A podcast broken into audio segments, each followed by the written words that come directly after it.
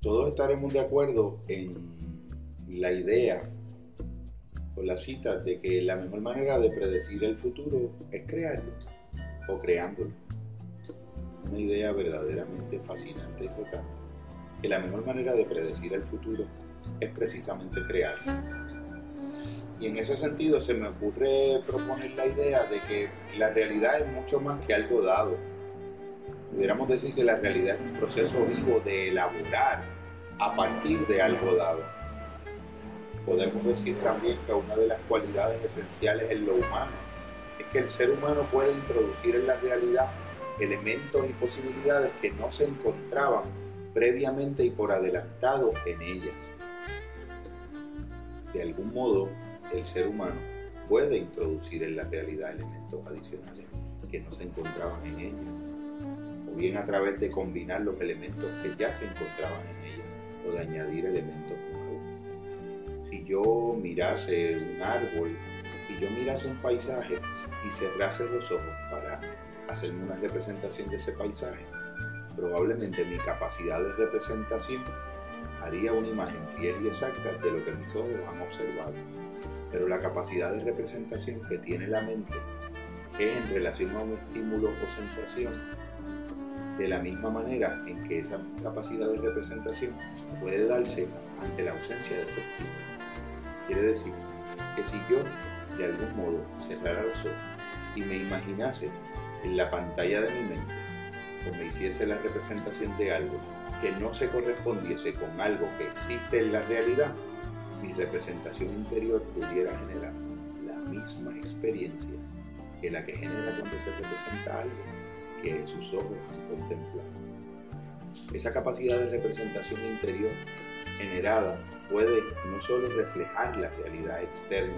sino proyectarse en ella como se proyecta una luz en un canvas o como se proyecta un chorro de luces de un proyector sobre una pantalla de cine. ¿Te parece cierto? Como me parece a mí, caso, que la mejor manera de predecir el futuro es crearlo. Si yo fuera un escultor y mirase una piedra y en la piedra ya viese implícita en su interior y en el corazón de ella una escultura, esa escultura sería cierta. Pero solo si yo como contemplador de la piedra ya fuese previamente el escultor que puede ver. La mejor manera de predecir el futuro, de alguna, manera, es crear. ¿Cuántas cosas en la realidad, antes de llegar a ser en ella, no se encontraban en ninguna parte, pero pudieron llegar a ser milagrosamente en algunos lugares, como dice el título de la presentación, gracias a algo que a través de una decisión que alguien tomó o a través de una creación que alguien creyó, hizo que fuera posible o hizo ser en la realidad algo que en ella no hubiese sido sin la intervención de esa decisión, sin la intervención de esa creación, sin la intervención de esa afirmación que trajo a manifestación la realidad que es. Podemos decir que es cierto quien plantease una aseveración tan delicada como decir, por ejemplo, que el amor es la suma combinada compleja de un montón de procesos biológicos, bioquímicos, igualmente cierto que el amor es lo que un ser humano puede llegar a hacer que sea en relación con otro, todo un conjunto de procesos biológicos, químicos y físicos realidad no es algo dado en la medida que una piedra es solamente una piedra. Porque en manos de un escultor, la piedra puede ser ya la escultura misma que vive dentro de ella. Como decía Miguel Ángel, cada vez que contemplo una piedra, puedo ver la escultura que vive sepultada en ella. Y mi única función es liberar la escultura que ya vive en la piedra desde antes que mis manos se posen sobre ella. Yo lo que hago cuando tallo y esculpo es que rasuro la parte que le sobra a la piedra para poder liberar el esplendor de la figura que ya vive en ella. ¿Cuántos elementos nuestra propia vida son esa escultura que vive al interior de la piedra secuestrada y que solo ante la intervención de nuestras manos como escultores